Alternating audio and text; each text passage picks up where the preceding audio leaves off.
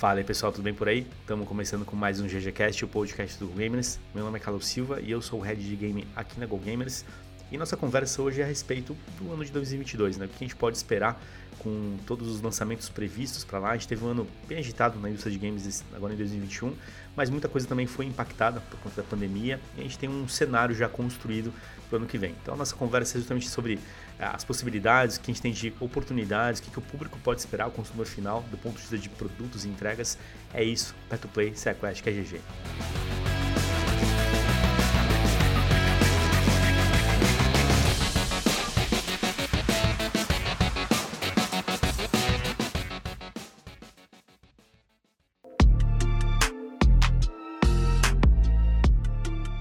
Bom, pessoal, o final de ano está chegando e com isso a gente tem um fechamento importante né, do ciclo da indústria de games, mesmo com a pandemia e tudo que a gente teve de cenário é, que impactou mesmo o desenvolvimento e lançamento dos jogos. Apesar disso, teve um cenário que foi interessante, né? A gente teve produtos que foram apresentados, então a gente pode considerar que a indústria de games se manteve, manteve ativa mesmo nesse ano complexo de 2021. E mesmo no final do ano a gente já tem já um cenário né, para te desenhar para o começo do ano, ou que se espera que vai acontecer em 2022, mas que também já está passando por mudanças. E o nosso papo é justamente conversar um pouco sobre isso, né? Como que a indústria está se estruturando para entregar os seus produtos nesse período de pandemia ainda que a gente está passando e como que isso vai refletir aí, no final das contas para a indústria como um todo, para o consumidor, enfim. Então essa é a nossa ideia, conversar sobre isso. Mas não estou sozinho, como sempre acompanhado dos meus brothers. E aí, Pablão, beleza por aí?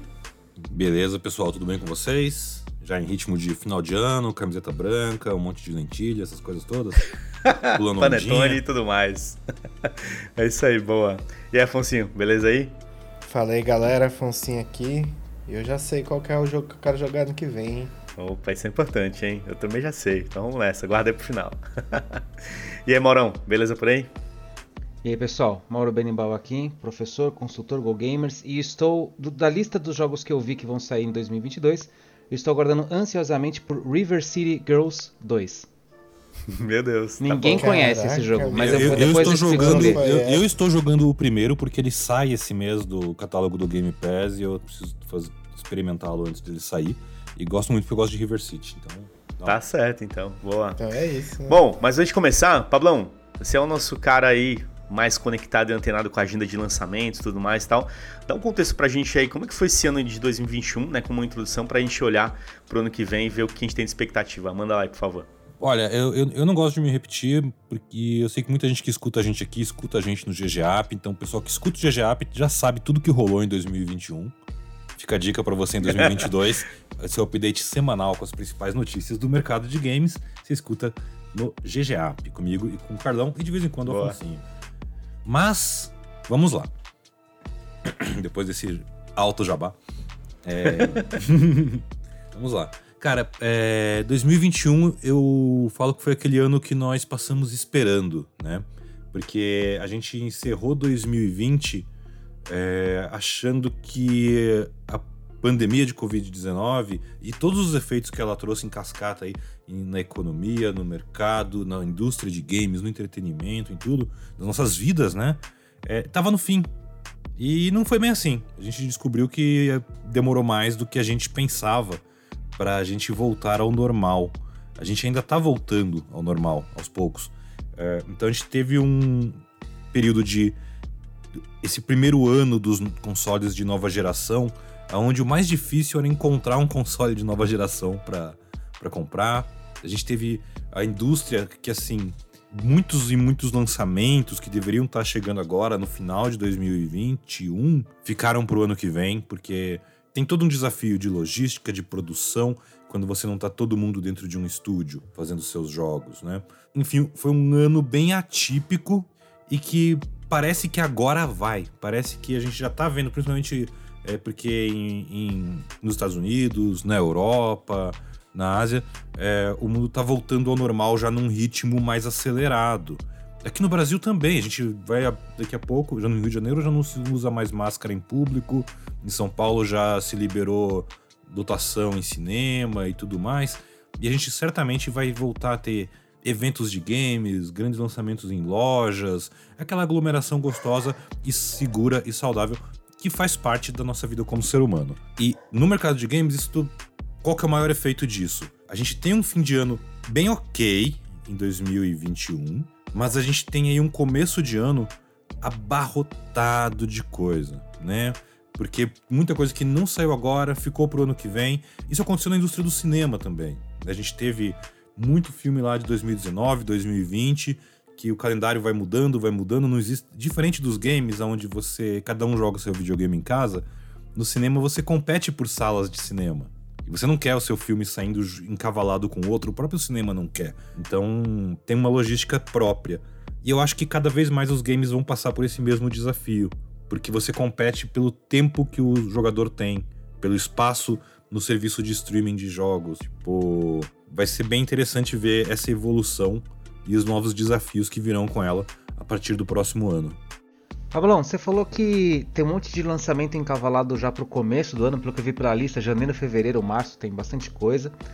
Mas, uh, no geral, tem muito lançamento, na verdade, em outubro, novembro, dezembro, né? Que seria o, o período de. Já foi essa de, época. De, de, lançamento, assim, Natal, Ano Novo, já foi essa época? Conta melhor como é que é essa é, relação. Porque, assim, se você olhar, esse ano, por exemplo, agora, a gente tem grandes lançamentos de jogos aí para PC, para consoles, aqueles third parties super aguardados, né?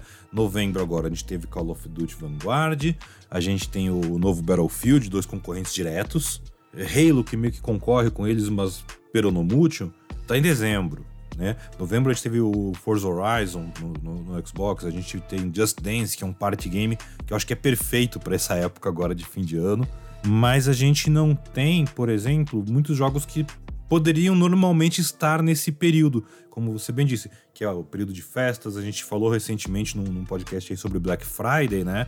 Que é a época que o americano lança jogo pra galera comprar e tal. Aqui no Brasil é mais o Natal. E se você olhar, por exemplo, a Sony não tem nenhum grande lançamento pro final do ano no PlayStation dela. Nenhum lançamento da casa.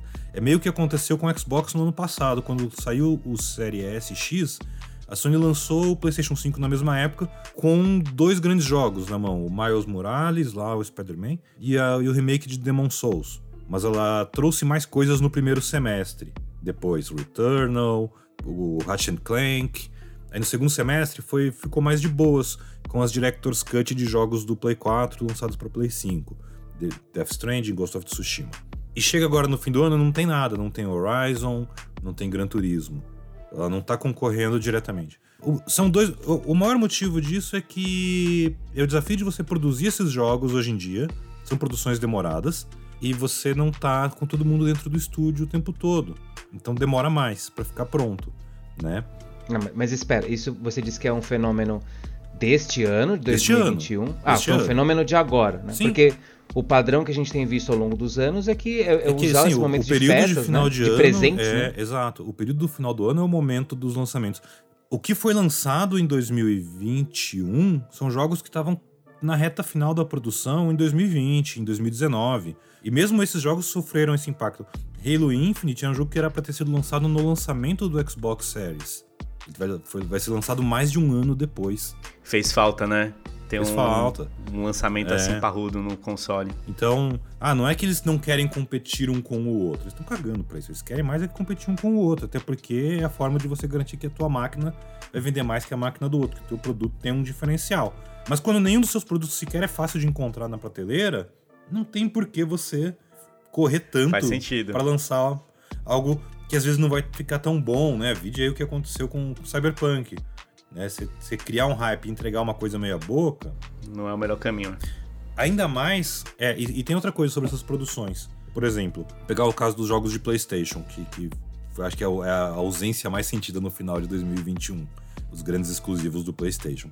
É, em algum ponto durante o ano, a, Sony meio que deu uma mudada de direção por essa questão de, de, da base instalada de Play 4 continuar muito maior do que de Play 5 por causa da demanda, da, da, da ausência de, de consoles para suprir a demanda. E resolveu que, meu, esses jogos têm que sair para Play 4 também. O Horizon, o God of War, Ragnarok, são todos jogos que deveriam ser exclusivos de Play 5, vão sair para os dois consoles.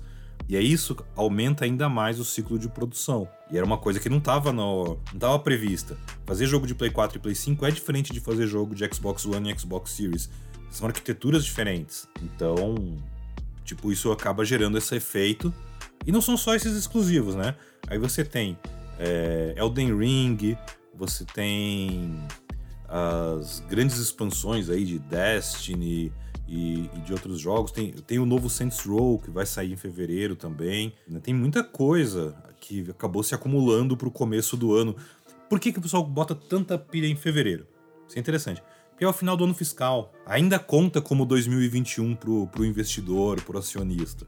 Então, lançar em dezembro ou lançar em fevereiro é meio que a mesma coisa, no, sentido, no, no ponto de vista de, de resultados das, das produtoras e das publishers. É, então, pegando esse gancho que o Bablão falou aí, ô Maurão, há uns três anos já tá meio que tendo essa movimentação de, de da indústria que os jogos estão deixando de, de serem lançados todos juntos ali naquele final de setembro até o, o final de novembro e estão meio que migrando para fevereiro, março, tipo, já estava começando essa movimentação um pouco mais modesta assim.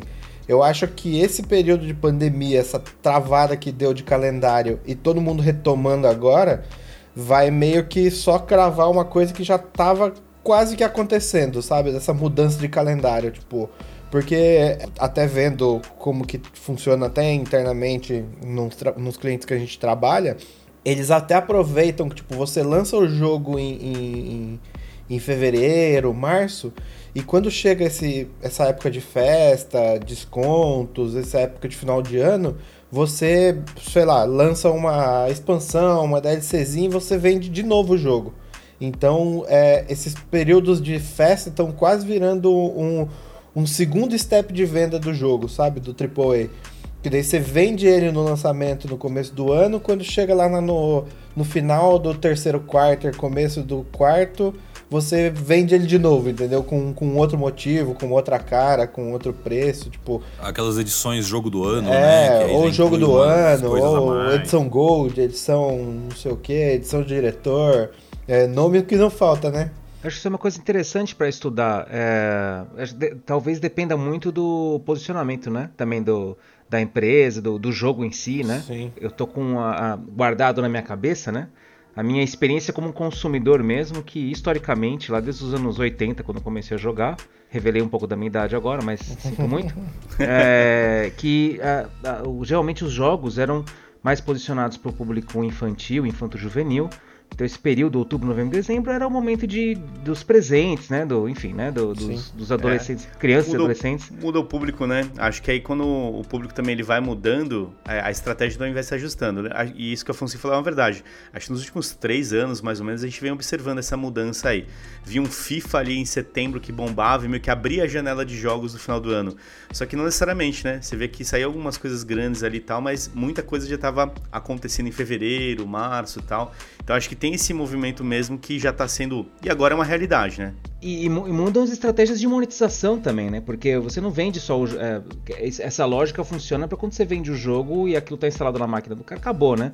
Agora, jogos que dependem de lojinha online, é, e é, enfim. Uma porrada hoje, né? Tem isso. É, então, não tem tanto essa lógica. Mas... E se você pegar o histórico, por exemplo, de lançamentos da Capcom dos últimos 3, 4 anos, dificilmente ela lançou um jogo no final do ano. É tudo fevereiro, Quase março. todos os anos, é, jogos são fevereiro, jo por aí. Uh, uh, uh, eu sei que é um, um, caso que nem dá pra comparar, mas é muito raro a Rockstar lançar jogos nessa época. Em 2021 ela lançou aí o GTA Trilogy, agora no dia 11 de novembro. Mas a Rockstar geralmente lança no primeiro semestre. E tudo bem, porque o lançamento de um jogo novo da Rockstar é um evento, é uma data comemorativa por si própria. Tudo para para aqui. É, é um, é um evento é. global, né? Realmente tudo para. Exato. É bem diferente mesmo. Boa. É, uma coisa que eu queria comentar sobre a questão de datas é que, por exemplo, é, acho que o Maurão até saca isso mesmo, porque ele acompanha aí o mercado latino aí na PGB, Latam e tal. É, mas na, na América Latina, é, o Natal, por exemplo, não é a grande data de presentes, né? É, é, o dia de reis, que é no começo do ano. Que é ali que a galera consome, né? Tipo, as criancinhas ganham. A galera ganha, consome mais, ganha seus presentinhos, ganha seus joguinhos novos é, no começo do ano. E não no, no, no final. É, e muda. Eu acho que para eles meio que não muda nada. É assim, isso aí. Nessa época, hoje em dia.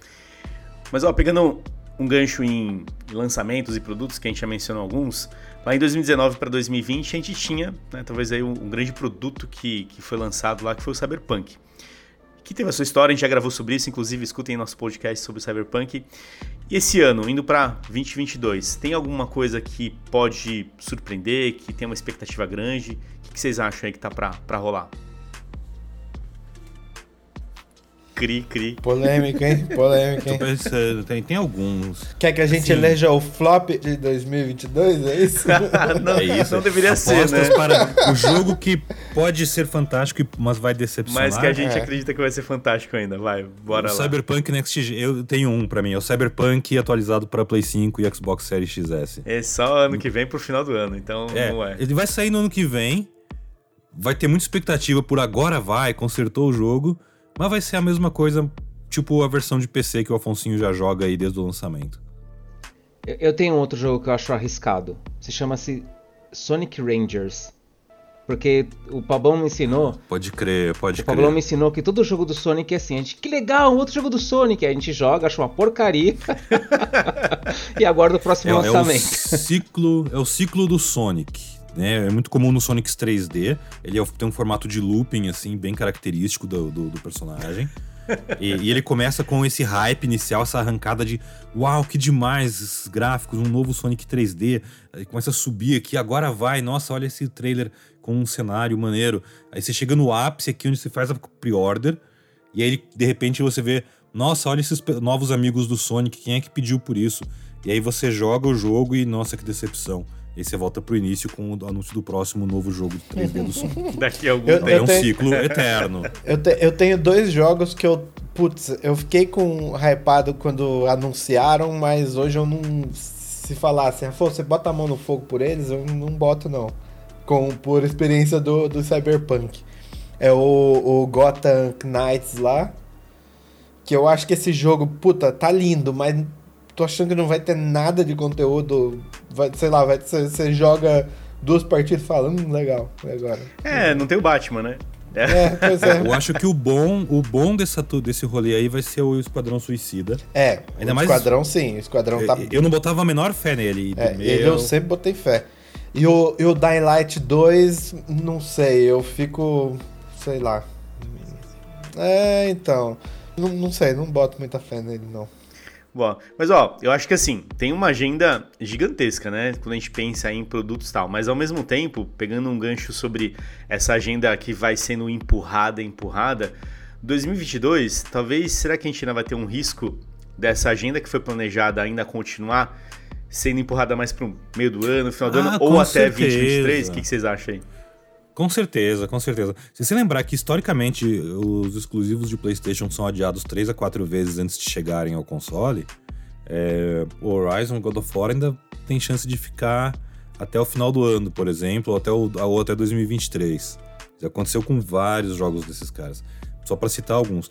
Fora a questão realmente do encavalamento, que assim, você quer lançar seu jogo, mas você sabe que você tem concorrentes muito próximos numa mesma janela, ou na, mesma semana ou logo depois, que não, não é um bom negócio. Uma coisa é eu lançar Elden Ring e a expansão do Destiny na mesma semana. Tanto fez, tanto faz. Outra coisa é eu lançar o meu jogo de ação tipo GTA Saints Row e alguém ir lá e querer lançar o dele na mesma semana. As pessoas vão escolher. Então você não quer colar todo mundo. Se vê, lembra, Carlão, uma, eu comentei num outro programa nosso que no dia que saísse a data do Call of Duty Vanguard, ele ia na sequência definir. ia sair a data de lançamento de todos os jogos do final é do verdade, ano. É verdade, saiu tudo mesmo. E foi exatamente como aconteceu. Que é isso, ninguém quer sair junto do blockbuster, porque você não quer, por mais que a pessoa compre durante semanas, meses, até o final do ano, você sabe muito, você trabalhou muito com lançamento de jogo. Você sabe o quanto a, semana, a primeira semana é importante. Sim, é, ela é matadora, porque você tem que fazer o máximo de receita ali, né? E, e, é isso mesmo. E o blockbuster, assim como no cinema, né? Você não quer sair no mesma teu filme na mesma semana dos Vingadores, sei lá, ou filmes da Marvel. Tem essa, essa mesma Exato. visão, ela acontece também hoje nos games, porque Call of Duty é um blockbuster, um jogo da Rockstar é um blockbuster, né? Um jogo da e, Sony, e... tipo God of War também é um, né? Queria lembrar uma anedota bem interessante, falou de filmes da Marvel, é, de quando os de como até rola um cruzamento dessas datas. Porque, por exemplo, você sabe que quando o Iron Man chegou ao cinema, o primeiro filme, mais de uma década atrás, aí já deu o pontapé inicial do MCU, a primeira, o primeiro final de semana dele, de, o primeiro final de semana dele foi muito abaixo do que a do que se esperava de bilheteria. Porque eles não levaram em conta um fator. Ele estreou no, no, no final de semana logo em seguida ao lançamento de GTA 4. É, não foi uma boa estratégia mesmo. É. O pessoal ficou em casa jogando GTA, não foi ao cinema.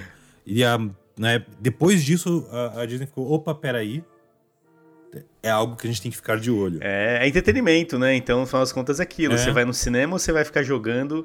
E aí, de novo, né? Um blockbuster GTA, ele, ele quebra mesmo. Ele briga de frente com esses filmes da, da Marvel, de outras frentes de entretenimento, né? Uhum. Então, isso é bem interessante mesmo.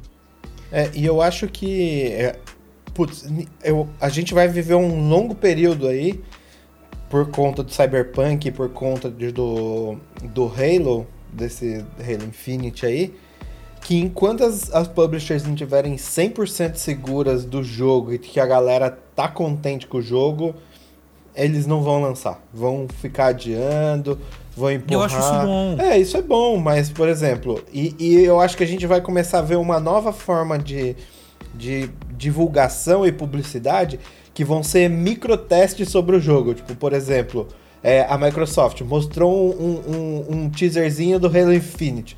Todo mundo desceu a lenha e falou: Esse jogo tá horroroso. Ela falou: Não, então vamos atrasar, vamos consertar, vamos mostrar de novo. Oh. Aí mostra de novo, a galera fala: Ah, agora tá bonito. Eu falo: Tudo bem, agora podemos. Ou, ou a gente vai passar a ter uma coisa que a. Novamente, hoje eu vou ficar falando de Rockstar direto. É uma coisa que a Rockstar faz muito bem, que é o seguinte: eu só anuncio o meu jogo quando ele já tá na reta final. Porque um grande problema da indústria já há muito tempo é anunciar muito cedo. E aí você cria o hype, legal. A, Sony faz isso muito bem, porque ela anuncia cedo, mas ela mostra algo que. Ela vende aquele sonho, ou compra aí um console novo que um dia você vai jogar God of War Ragnarok né? Não, o Dying Light 2 é assim também. Em geral, é, é, em geral tem isso. A indústria anuncia muito cedo e demora. Cyberpunk, The Witcher, a gente tem Starfield, vários e vários exemplos assim, né? É, demora muito. E aí o fã começa a criar essa expectativa. E adiou, adiou, adiou. Adiou porque tu pôs uma data de lançamento irreal lá no começo. Tipo, é muito mais negócio, faz igual filme, meu anuncia e já fala, ó, pá, no final do ano, na sua casa, no seu Nintendo Switch. Pronto. O Carlão tinha provocado a, a, gente com uma pergunta lá atrás, né? Se a gente achava que esses atrasos, essas dificuldades de lançamento iam continuar, pelo menos no começo de 2022, né? Se, se a gente olhar o movimento que está acontecendo agora, uh, tem muitas empresas com dúvida, né? Desse fica, não fica, volta presencial, não volta. Muitas empresas querem voltar, né? Pro, pro presencial achei uma pesquisa da, da GMAP falando que 62% das empresas que, que eles fizeram as pesquisas querem voltar para o presencial, né? Mas significa então que tem pelo menos quase 40% que não quer, né? Ou que está repensando o modelo. Então esse repensar de modelo administrativo também, também é algo que a, as publicadoras e as desenvolvedoras, especialmente, eu acredito, então vão se repensar, né? De como pensar, como fazer essa nova forma de trabalho. E novas formas de trabalho é, podem causar dores né, nesse processo de administração dos jogos. Um jogo que eu jogo muito, que vocês conhecem, chamado Elite Dangerous, né? Não podia deixar de citá-lo. Importante. é, eu, bom, como eu jogo muito, eu acompanho muito a comunidade, né? Eles estão fazendo um lançamento novo, que começou no, nos PCs, que é da série Odyssey. Eles querem ainda lançar essa nova série, essa expansão do jogo para os consoles também, né? Mas uma das coisas que eles falam, que eles estão, que eles fizeram nesses últimos períodos aqui do, do lançamento desse jogo, foi uh, dialogar muito com a comunidade, o que, que eles estão fazendo, qual etapa eles estão lançando agora, o que, que eles estão melhorando. Né? E nesse diálogo com a comunidade, eles sempre abrem a discussão dizendo: nós estamos vivendo num período de isolamento social, nosso trabalho, nosso modelo de trabalho está mudando, nós não sabemos quem. É, não, nós não sabemos, não, nós temos dificuldade de uh, ainda de nos adaptar, alguns funcionários trabalhando remoto, né? Então, isso está causando novas formas de trabalhar e impacta o processo de produção por hora, né? E isso vai demorar um tempinho, acho que, para se adaptar. Então, talvez 2022 possa ser um ano com engasgo. Sabe quando você liga o, o o carro, o, o golzinho a álcool, bem de, de aquele vai, sábado vai falhando, né? Vai esquentando, vai falhando.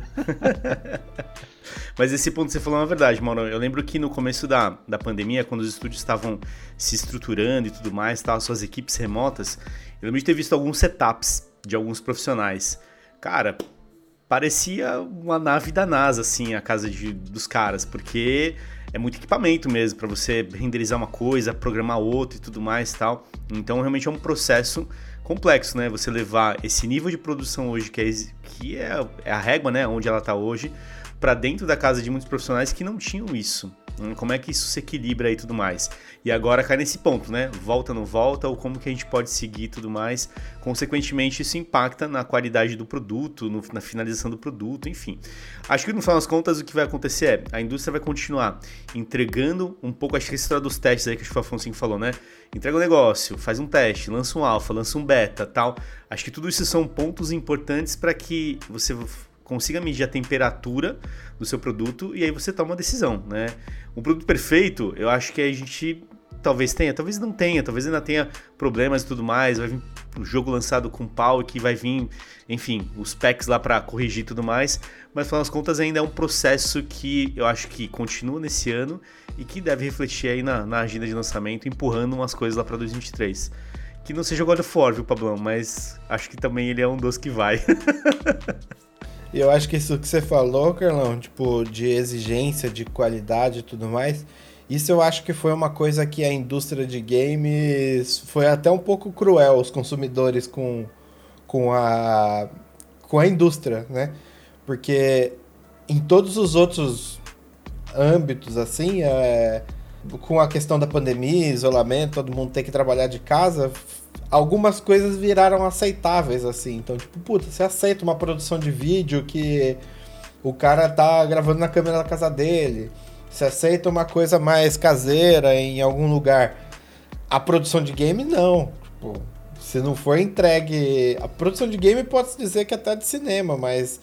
É, tipo, se não for aquilo que era a mesma coisa produzida antes, enquanto estava em termo. em, em antes da pandemia não, não se aceita, sabe? Então isso o consumidor de game foi até um pouco cruel com a indústria, né? Porque a indústria teve que se desdobrar em quatro, né? Para poder entregar o que eles entregavam antes.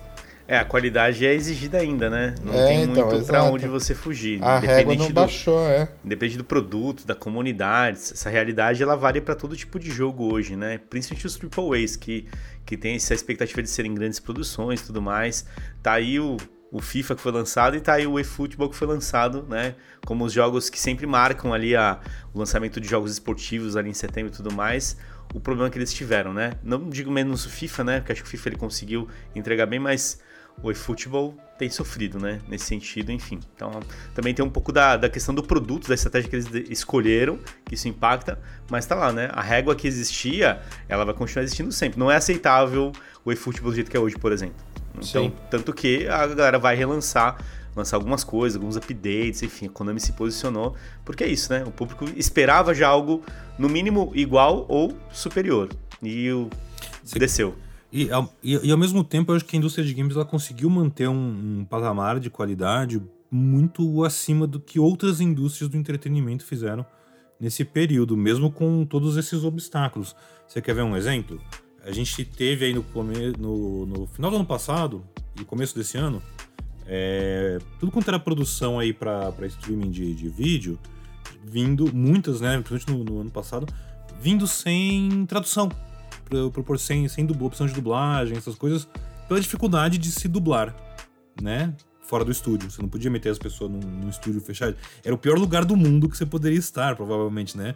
Num estúdio todo fechadinho e tal, com outras pessoas, todo mundo falando alto e gritando no microfone. Você realmente não quer estar num lugar desse, numa situação de pandemia, de, de, de um vírus que é transmitido pelo ar. É... então, o que que se faz? Que, que todo mundo fez? Foi dublar em casa para a barra de qualidade, sei lá, do streaming, aparentemente isso não era aceitável naquela época. Ou se achou que ia ser um uma coisa muito rápida e tal. Então você tinha muito produto que chegava sem opção de, de dublagem. Isso foi corrigido depois, beleza. Os jogos, isso nunca parou de acontecer. eu conversei um tempo atrás com os dubladores do Diablo 2 Resurrect e eles falavam muito sobre isso, como foi um, um desafio louco garantir uma dublagem de qualidade, ainda mais que eles tinham um, case excelente, que era o Diablo 3 anterior, do, da, um case de dublagem, que foi toda feita em estúdio. O Diablo 2, o Resurrect, foi cada um dublou em casa. Então, você improvisa um estúdio num escritóriozinho. E a gente, todo mundo sabe como é difícil você manter um áudio de qualidade. Você aceita em podcast que vai vazar um cachorro, que vai passar um busão, sei lá, né? Em dublagem, você não imagina. Imagina. Você tá lá jogando lá Call of Duty e de repente vem um cachorro. Caraca, cadê o cachorro? É ambiente, né? Dublador. É. É verdade, muda muito.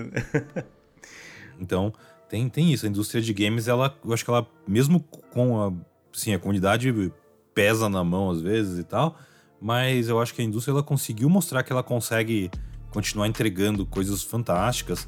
E, e a gente teve também muita coisa de celular. Eu acho que celular, assim, teve um crescimento de qualidade e de variedade que, que deve se manter nos próximos anos, assim.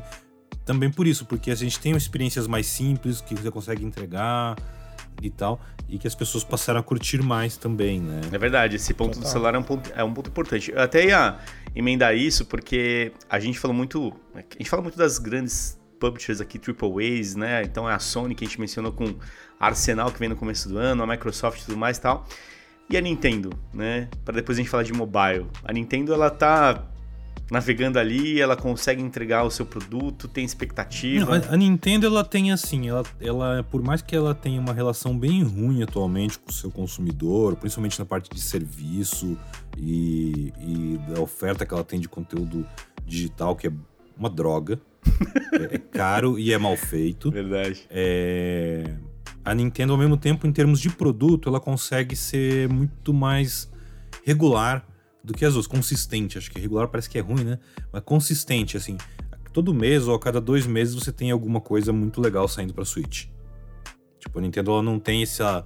Uh, agora não teve nada, e daí no final do ano tem alguma coisa legal, não. Ela sempre tem alguma coisa muito bacana, né?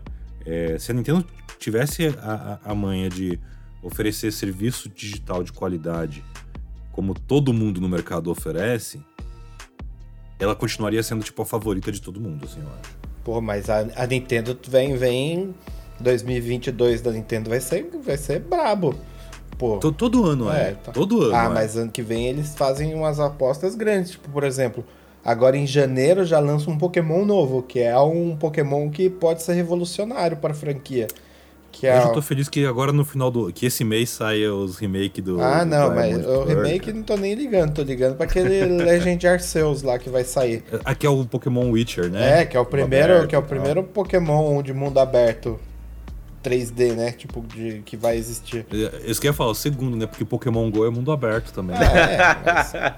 Depende desse, da perspectiva. Você abre a porta de casa é. e vai embora. Dependendo da perspectiva, ele é um mundo aberto, é verdade. é. Mas eu entendo o seu ponto, é um jogo de mundo é, aberto. É, um jogo de vai, anda 20 km no Pokémon. E eu quero ver o quanto esse jogo vai ser revolucionário, porque ele vai ser comparado, para mim, não só com Pokémon, mas ele é um jogo que vai ser comparado com o melhor jogo de mundo aberto ever, que é o Zelda Breath of the Wild. Sim. Tipo, é, é, assim, você tem um jogo do Switch que, que revolucionou o gênero, e agora você tem outro jogo do Switch vindo pro mesmo gênero.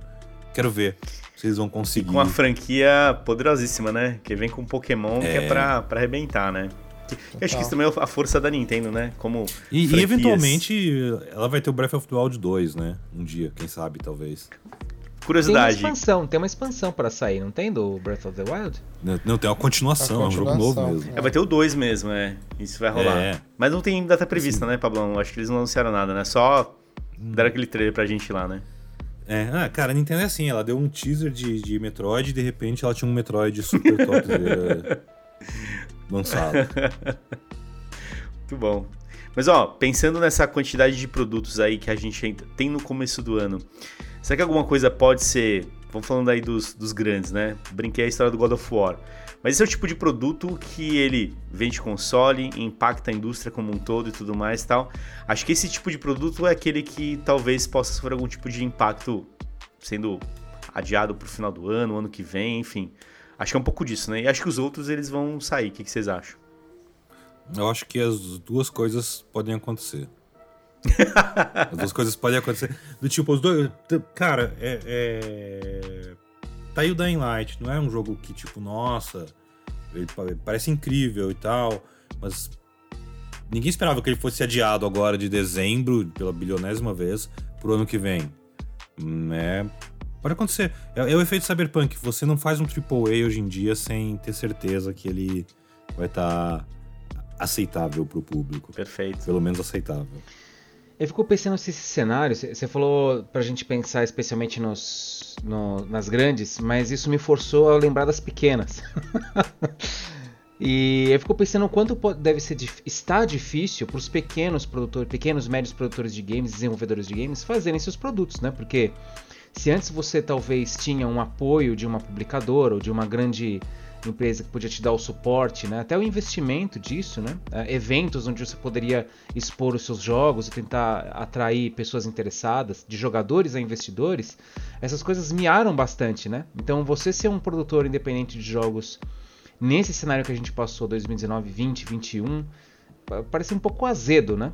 É, é Acho que não. Então, apesar, então, apesar de tudo, eu tenho visto alguns jogos independentes saindo uh, de pequenas produtoras bastante interessantes. Né? É, eu tenho me surpreendido muito com, algum, com a qualidade dos jogos, com o trabalho que eles estão, que alguns produtores estão fazendo.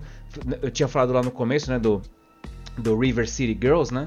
Ela não é bem um jogo independente, assim, né? quer dizer, é, é, acho que é de uma pequena produtora, a, a, como é que é o nome dela mesmo? Peraí, é a Wave, Olha, Wave, primeiro, Wave Forward. O é quem desenvolveu Way Ela não, não, ela não é indie, né? Mas não ela é não é um grande publisher nem nada, assim, grande produtora. Mas nada. a WayForward faz jogos muito bem acabados, né? Eu tenho me surpreendido com a qualidade dos jogos que eles, que eles têm é, desenvolvido. E, e o fluxo de desenvolvimento deles não, não para, né? Eles têm sempre publicado bastante coisa. Mesmo assim, é, eu acompanho algumas pessoas, né? Alguns. Uh, tenho colegas conhecidos brasileiros que trabalham na indústria de desenvolvimento, são pequenos ou médios produtores de games, e eles relatam que têm sofrido bastante, especialmente com essa relação de equipamento-pessoas, né? Trabalho em equipe. Esse lado é difícil, né?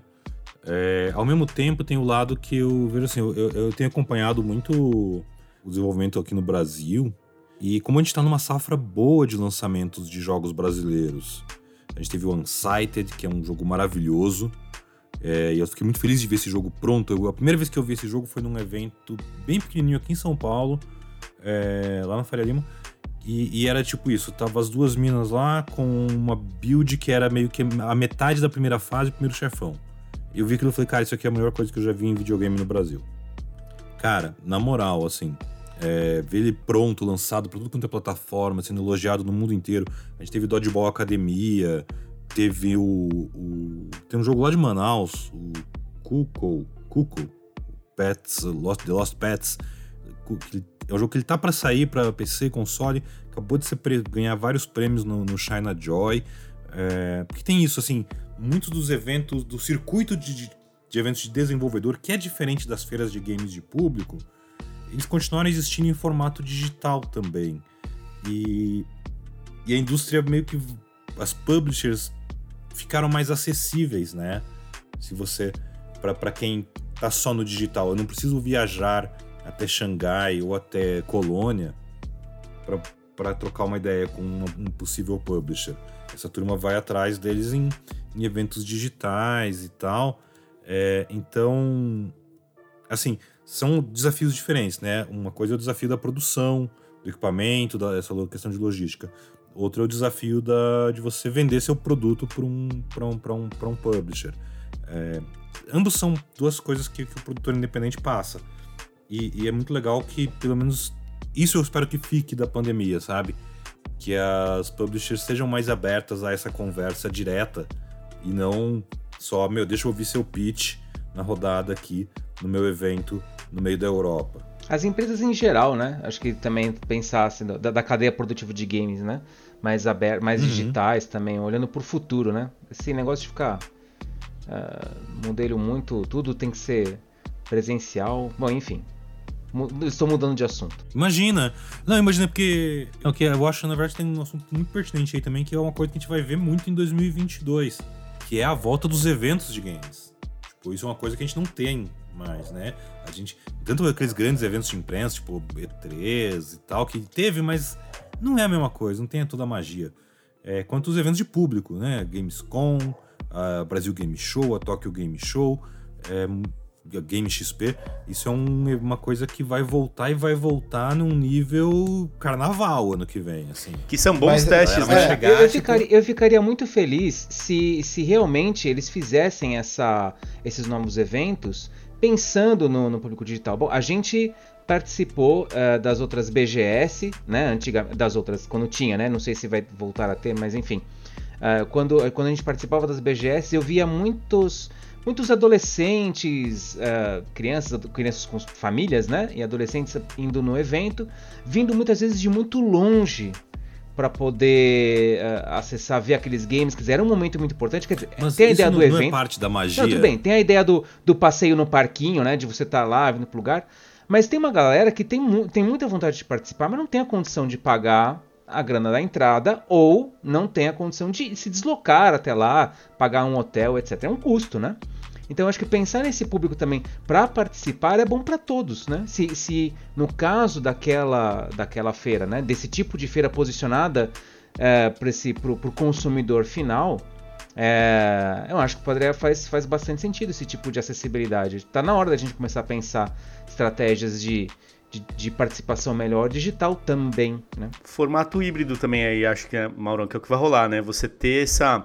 Já que muita coisa aconteceu no digital e, e, e, as empresas de eventos tudo mais tal, e as publishers aprenderam a trabalhar com isso, é como que você equilibra. Porque o presencial é importante também, né?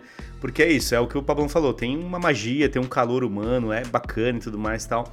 Mas do outro lado, criou-se já uma expectativa de, desse ambiente digital. E é como que as duas coisas vão andar em conjunto, né? É, então, eu fico na dúvida se pensando mercado brasileiro aqui, pensando na gente, não um Gamescom, um Talk Game Show e tal. Mas pensando no, no, no que, nas opções que a gente tem, Game XP, é, BGS, se o público ainda tá disposto, sabe, a, a ir a uma feira para ver jogos. Não, eu acredito que não. Ah, eu, eu acredito que ah, sim, Eu cara. acho que não. Os caras vão para ver, vão para ver YouTube. Os caras se voltar uma BGS, a galera vai para ver o Casimiro pessoalmente, sabe? Tipo, não vai pra, pra, por causa atrás do jogo. Eu acho Mas, muito Afonso, difícil, tipo... Desculpa, nunca é pelo jogo. É, é, pelo, é então. é, é, como o Pablo provocou a gente. É pelo evento, é pelo passeio no, no, no, no parquinho. Não? É de você ir lá e, e, ver aquele lançamento, de você ganhar um pôster, de você ver lá o Hideo Kojima na, na, na, a 20 km de distância, um pontinho, assim, um pixel Sim, lá de é. distância, ver ele, né? Uh, ter essa experiência. Ganhar aquela cartinha de Magic no stand da Hasbro. Eu lembro de, eu lembro de passar, de estar tá lá andando no evento, e tinha, e tinha adolescentes assim. Uh, muito felizes de estar tá sendo com uma sacola cheia de pôster e brindes e. Né? Realmente, genuinamente assim, alegres. então. É que eu concordo com ambos, assim, tem esse lado e tem o lado que a gente vê muito, que é a galera que vai para ver o, o youtuber, o streamer, para ver o. Que também, né? O, o, o famosinho que é, da, que é o ídolo dele da internet. Eu acho que saber trabalhar essa galera é, é, importante porque atrai gente pro seu stand que acaba associando com o seu produto, talvez. Faz é, parte, então, né? Mas, faz parte é, da estratégia. Aí... Faz parte. É, e aqui no Brasil é uma coisa muito forte, é, então, né? Mas aí vai ser, é um papel das publishers repensarem a, a posição deles dentro de um evento no ano que vem, porque é aquilo é, essa coisa de stand, de experimentação. Ah, vou colocar 10 estações pra galera jogar o beta de Mortal Kombat. Tipo, foda-se o beta de Mortal Kombat. A galera quer ir lá pra ver o, o, o Max jogar no palco, Nossa. entendeu? Quer ir lá pra ver o David é. Jones. É, mano, os caras não vão lá por exemplo, jogar, mano. Por exemplo, mas eu acho que quando você tem algo que é muito fora do... Ah, mas não do... tem mais o que é que fora, é menos né, não, então, não. Tipo... Tem, tem sim, Afonso. É que a gente não teve o BGS presencial esse ano, mas pensa quanta gente não ia estar tá lá para jogar um Play 5. Ah, Play 5 ok, mas o, é. o console, a plataforma ok, mas é. de jogo, falar, nossa, vou na BGS para jogar esse jogo que eu não tenho opção de jogar na minha casa, eu não acho, existe Acho mais. que esse foi o ponto aí. Acho que talvez o que... God of War Ragnarok no Play 5. Eu iria. Em primeira mão na BGS. Mas acho que vocês Você tocaram num primeiro ponto. aqui. Porque o que faltou, talvez, diferente das outras gerações, né? E que seria incrível num evento, é essa experimentação. Né? E a gente falou disso, né? A gente só tem a noção mesmo desse console de nova geração do PlayStation, do Xbox, na hora que você joga de fato. Eu lembro quando lançaram o Play 4, quando lançaram o Xbox One e tudo mais, que eu experimentei eles em BGS e tudo mais. Pô, é incrível, né? Então talvez isso seria o grande calor de um evento, né? Mas em parte, o que o Afonso falou é uma verdade, porque hoje tem muita gente que vai pelo. O jogo é uma consequência, mas tem outras coisas, outros fatores que acabam levando. Então é um mix de muitas coisas, né? Tem parte é jogo, parte é influenciador, parte é o pôster, parte. Enfim, é esse grande barato que também mobiliza a empresa e não deixa de ser aquilo que a gente falou no começo. Um teste, né? De produto também, para sentir o calor. Pô, tá bacana, não tá bom. Que dali sai muita coisa mesmo, né? Análise de imprensa, análise de crítica e tudo mais tal. Enfim. É, uma vez teve uma BGS que eu fui, acho que foi 2016, 17, não, não, me recordo agora. Mas eu fui com um colega meu, um grande amigo na verdade, o professor Vicente Mastrocola, conhecido também como Vince Vader. Né? Então nós estávamos lá andando, é, é, na verdade, perdão, ele, o nome dele é Vince Vader, muito fã de Star Wars, é como... É, eu ia perguntar, eu conhecia só esse nome. eu não conhecia É, não, Vicente, Vicente Mastrocola que é o apelido dele, né? É o apelido acadêmico dele, que tem que... Master Cola. Isso. Bom, uh, estávamos andando na BGS, né, e e falando dos jogos e tal, e estávamos com aquela sensação de, puxa, mas aqui nada surpreende, um pouco o que o Afonso estava falando. Uh, esse jogo eu já tinha ouvido falar, esse aqui eu já vi um trailer, esse aqui eu já sei como é que vai ser, eu já conheço as coisas, né? Não tinha muito essa sensação do, do exclusivo, do novo. Mas aí a gente viu uma dessas, um desses adolescentes parando numa dessas máquinas, abraçando o um amigo, feliz por estar lá, saindo com um pacote cheio de, de brindes, né? E eu falei pro, pro Vince o seguinte: eu acho, Vince, que nós não somos o público-alvo desse, desse espaço aqui, né? Nós, enquanto consumidores de jogos, não é isso, né, que a gente está procurando aqui, né? Talvez nós é, aproveitamos mais quando a gente vai Uh, no, nos dias de imprensa, né? No, nos dias que você pode en entrar nos bastidores e conversar com as pessoas que estão publicando ou desenvolvendo jogos, de conversar com quem está lá na, na, área de marketing daquele produto, uh, de ver alguns tipos de reportagem. Quer dizer, a gente já tá, a gente já superou essa etapa da, da festa, do evento nesse sentido que esse tipo de feira é e que eu acho que na volta, né, já que estamos falando de 2022, na potencial volta desse tipo de espaço, uh, isso é muito forte no, no, no, presencial, esse momento de socialização. Eu não sei como a gente poderia transformar isso num momento bacana também no online, né? Porque no online certamente você perde, você já não tá aí com seus amigos, você não tá vibrando, você tá, você tá vendo outras coisas, tá tendo uma outra experiência.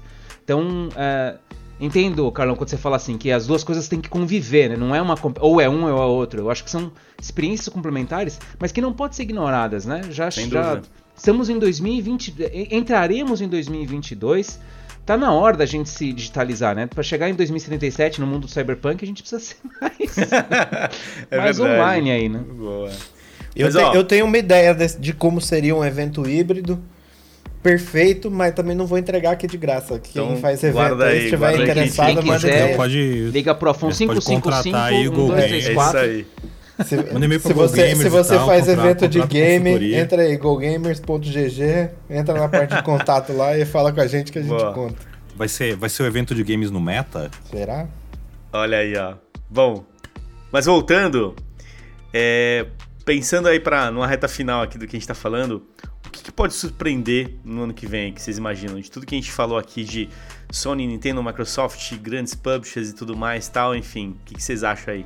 Manda lá. Maurão, você levantou a mão. Seria, seria, uma coisa, seria uma coisa que a gente não faz ideia, é, que ninguém nunca falou nada. Não, antes, dentro né, do que a gente já conhece, eu acho. É, de- dentro Ah, do que a gente a conhece, gente tem aposta, expectativa aposta aí. as fichas. A é. minha, a minha expectativa é que esse tipo de cloud gaming de fato decole. Eu tô nessa expectativa de que isso apareça ah, e de que vire uma coisa. Duas coisas eu tô esperando acontecer de verdade, que é jogos em VR, né, em realidade virtual, existem, né? Mas ainda não é uma coisa que pegou de fato, ainda é caro, ainda é difícil, pouco acessível, né? Uh, e, e, os jogos ainda não estão bacanas. E, e, cloud gaming, né? Que até agora tá numa promessa, tá vindo, lançamos isso, tá lá, ó lá, vamos lá. E não, e não vai, né? não engata. Então, Mas cloud gaming veio, agora é questão da galera abraçar ou não. É, é, uma, é uma, é uma relação. É uma, são duas coisas, né? A galera abraçar e também a oferta ser atrativa o suficiente para que as pessoas começam, comecem a, a, a engatar na, na proposta, né? Então, é, enfim, eu estou nessa, essa é a minha expectativa para 2022. Torço para que aconteça, porque para nós, enquanto consumidores, só ganharemos, né? Boa. Cara, o, o que vai surpreender é que eu acho que tá começando que ano que vem vai ser hype total e pode ser que o, a indústria de AAA comece a, a entender esse fenômeno e comece a abraçar é o lance do dos criptojogos, né? Dos jogos que você joga para ganhar dinheiro, né? Então. Pay to pô, earn, tá, a, tá acabando. A, a, tá, o mercado tá virando ao contrário, né? Você tá deixando de. Em vez de ser ga, é, gasto dinheiro dentro dos jogos, é jogo para ganhar dinheiro, para receber dinheiro ah, dele, né? E isso tá acontecendo no mercado independente. Ano que vem vai ser tipo um, um boom disso aí, com certeza. E tenho certeza que em algum momento do ano que vem a indústria de AAA vai começar a crescer o olho dentro disso e falar como que a gente consegue incorporar isso nos nossos jogos. Olha, eu concordo com você. Inclusive, se o Destiny tiver isso, é, a gente vai ficar tá rico feito. Né? Então, Aí eu paro de trabalhar. Porque... Eu não sei, mas esse assunto surge, foi citado especificamente é, tanto na, na, nas duas últimas apresentações de resultados da Ubisoft e da Electronic Arts na última semana, Sim, agora verdade. na semana de novembro. Ambas as empresas falaram, estão de olho nisso, estão interessadas e devem investir em jogos de blockchain, né? Com NFT, criptomoeda, sei lá o quê. Eu não, eu não, sei se isso no caso da EA quer dizer que eles vão começar, você vai começar a ganhar, a ter cartinhas do FIFA com NFT, ou se você vai poder pagar em criptomoeda pelas cartinhas. FIFA Crypto Points. Você vai, você vai, você vai jogar a partida dá, de FIFA. Não dá ideia, pelo amor de Deus. Você vai jogar a partida de FIFA para ganhar criptomoeda, pra, mas você só vai poder comprar cartinha com essas criptomoedas. Olha, é, é um ideias. caminho, né? É. Vai lá, Pablo, e você? Então, eu sou mais. Assim, eu, eu, não, eu tento não nutrir grandes expectativas para eu ficar mais feliz depois quando as coisas acontecem. Eu ficar tipo, nossa, que demais. Então, o que eu quero muito ver, que eu acho que tem todo o potencial para surpreender muito no ano que vem, é Fortnite capítulo 3. Porque a... o capítulo 2 vai acabar nessa temporada agora, no final de dezembro. E aí a gente deve ter um novo mapa, uma nova ilha, novas mecânicas. É... a gente já teve né, uma evolução bem grande do, do, do, do Fortnite Battle Royale quando virou de um capítulo para o outro, entrou barco, entrou água, entrou um monte de coisa que não, não tinha antes. E a gente tem mês a mês sentindo assim no último tempo, nos últimos meses, aí uma, uma melhoria, um crescimento do jogo mudando, né? É, e eu tô muito curioso para ver para onde a Epic vai levar essa grande, esse grande laboratório de experiências que é, que é o Fortnite, no que seria. Ele fala capítulo, mas meio. É Fortnite 3. É, tipo, é. pode-se dizer que sim, é Sabe? um terceiro jogo, eu né? quero ver, é um terceiro jogo já, eu quero muito ver para onde é que eles vão nos levar quando esse Fortnite que a gente conhece hoje acabar no final de dezembro. Alô, Epic, é NFT de mapa, hein? No modo criativo. É, Ó, cara, dá pra ir só, muito longe. Só joguei essa aqui, hein? Ficou de graça essa. Se alguém escutou até o final, é isso aí, velho. É. Mas eu, eu tô é com. New, new Fortnite Token. Eu tô com a Afonso nessa história de, de, o que pode surpreender no ano que vem de fato. Que a gente falou de muitos jogos aí que vão ter bons resultados, enfim, independente se vai ah, ser lançado no ano que vem ou não e tudo mais e tal. Mas acho que de movimento mesmo, quando a gente pensa, essa história de cripto, NFT, blockchain tá assim, super em alta. Então, isso que o Pablo falou também, tinha lido uma matéria sobre o Ubisoft, tá interessada nisso e tudo mais, daí eu não sabia, mas mostra que realmente o, o público de games ele é muito engajado, a gente dedica muito tempo nisso e como que esse tempo pode ser revertido em alguma outra coisa? E quando você traz esse discurso de que você vai dedicar esse seu tempo e vai ter algum tipo de retorno, seja de qualquer maneira, seja de cripto, dentro do jogo e tudo mais, valorizar aquela dedicação, hum, isso muda bastante, né? Eu, tenho, eu tive, no, ano, primeiro ano de pandemia aí, mil horas de Destiny. Pô, se tivesse alguma coisa ali, ó, Você tem, que pedir o, você tem que pedir o, o, que você já gastou, entendeu? Como é que é quando você pede uma coisa que já passou? Pois é, retroativo, né? É, retroativo. É, é. retroativo aí, porque olha, enfim. Mas é um assunto interessante e acho que é o que vai tá pegando muito pro ano que vem. Galera, pergunta final é seguinte, ó. No ano que vem vai ter um monte de jogo e tudo mais tal, enfim. Independente aí do momento que vai ser lançado, pudesse escolher um jogo para jogar. De tudo que a gente falou aqui, qual seria? Dos jogos do ano que vem, você quer dizer, né? Isso. Isso. É, assim, o que eu tô. Me sur... Fiquei muito surpreso quando esse jogo foi anunciado. Extremamente empolgado com tudo que foi mostrado dele depois do, do, do anúncio. E louco para colocar as mãos e sair aloprando total em fevereiro do ano que vem. É Saints Row. Eu tô extremamente empolgado com esse reboot aí da, da, da franquia. Parece muito divertido, muito bacana. Como eu tenho descrito para outros amigos, é o Velozes e Furiosos do videogame, cara. Vai ser maravilhoso. é verdade. Vai pro espaço, faz de tudo, tem arma de todo tipo de jeito. Enfim, é bem legal mesmo. E, e voltou pra coisa da gangue, ambientação, aquela coisa bem, bem, bem família Velozes, começo de carreira. Assim. É isso aí. Se tiver um, um Skyline lá, o carro do Toreto, tá valendo. Cara, um jogo que eu tô ansioso para jogar no ano que vem que até o momento tá pro ano que vem, vamos, vamos ver, né? É, por incrível que pareça, é o Hogwarts Legacy, que é o, o MMO lá de, de, de, Harry Potter lá que, a, que a Warner vai lançar. Cara, esse jogo tem um potencial fodido pra ser um jogo legal, mano. É aquele jogo que você começa a jogar quando você viu, você tá com 200, 300 horas nele, nem sabe por quê. Pô, é, a franquia é gigantesca, né? Dá pra ir. É, muito... então. E até agora não emplacou, né? Harry Potter assim como um jogo mesmo e tudo mais. Teve o Wizard United, que foi o, a versão Pokémon o Go. Wizard United, que vai ser encerrado agora no final do. No, é, dia 31 de janeiro ele sai do ar, total. Pois é, olha aí. Então não deu certo, né? Então acho que é a chance de emplacar a franquia Harry Potter aí num dos games e talvez é, esse tô, seja o cara, né? Tô animado, tipo, Animais Fantásticos, magia e diversão. Vamos ver, né? É isso aí. Vai voar lá no quadribol. É isso. Eu tenho um jogo que eu quero muito jogar, mas eu tenho duas menções honrosas. Posso falar Pode, opa. Não, não. Decide. Minha. É, então, difícil. Porque, bom, uma menção honrosa eu já falei, que é o River City Girls 2. Uh, é, o 1 é fenomenal, é um jogo daqueles de andar e bater, né? Um beat 'em up. Muito bem ilustrado, muito bem desenhado, mecânicas muito bem balanceadas. Uh, o jogo é muito bem construído, né? Então estou muito empolgado para ver o 2. Uh, essa empresa, né, a, WayForward, não joguei um jogo dela que eu achei ruim ainda. Eles são muito cuidadosos no desenvolvimento deles, então tô com a expectativa alta. Tem um outro que eu Eles me lembram muito a Treasure. Exa das antigas. Muito obrigado, muito obrigado, Pablo. Putz, agora você ganhou um espaço no meu coração. você falou isso. Escorreu até uma lágrima aí. Não é? A, a Treasure também era uma outra empresa que também tinha esse muito cuidado em desenvolver os jogos tal. Então, é isso mesmo. Bom, é, um outro jogo que eu vi um anúncio e que me chamou muita atenção foi o Flashback 2. Flashback é um jogo antigão lá dos anos 90, né? Uh, uh, que eu, eu particularmente gostava muito da, da temática dele, era um pouco. Uh, como é que é o nome daquele filme do Schwarzenegger? Que ele vai para Marte e. Total Recall. Isso, é uma espécie de. To... Vingador, Vingador, do, do Vingador do futuro. Ele tinha essa espécie de. É, um, é um, a história é parecida com isso. Mas é um, é um jogo muito diferente. E anunciar. O, o próprio criador do jogo anunciou que vai lançar um 2 em 2022. Então estou muito curioso. Mas o que eu estou com vontade de jogar de verdade agora sim, né? Passadas as menções honrosas, estou com vontade de jogar Starfield. Porque é a temática que eu gosto. É um, é um Skyrim. Entendi que vai ser um Skyrim no espaço. Então a expectativa está altíssima. É o tipo do jogo que eu vou fazer que nem Cyberpunk 2077, tentar comprar a edição do colecionador se sair, antes de ver se o jogo é bom ou não, e depois eu vejo se eu me arrependo. o choro, é, ba é, sempre bacana, né, Mauro? O colecionável não tem erro, cara. Depois é. vê se bota no Mercado Livre pra vender ou não. Isso. É, mas, mas a estátua você guarda lá que vai ser incrível, não tenho dúvida.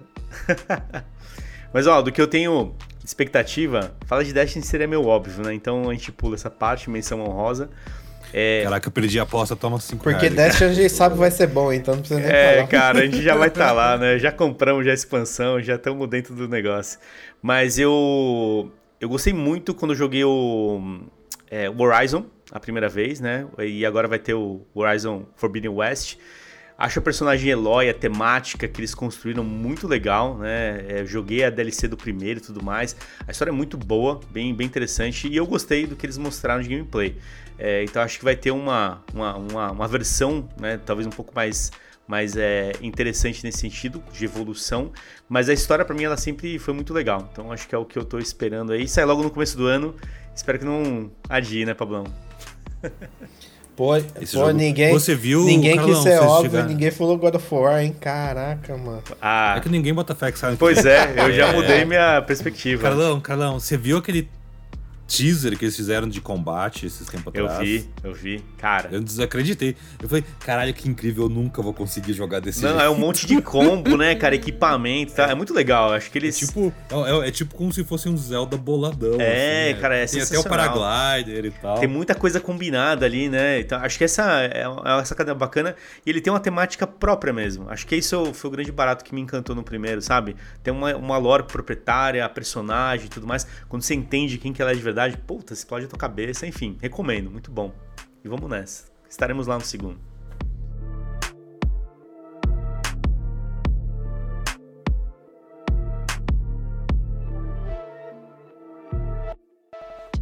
É isso, pessoal. Obrigado por você que nos acompanha em todo o GGCast, GGApp e também no GoGames.gg. Fica ligado nesse final de ano, vamos ter mais algumas novidades ainda sobre a pesquisa em Brasil, alguns novos relatórios que a gente está produzindo e também, daqui a pouco, alguns insights importantes sobre o ano que vem, PGB 2022. É isso aí, fica ligado, valeu, até a próxima.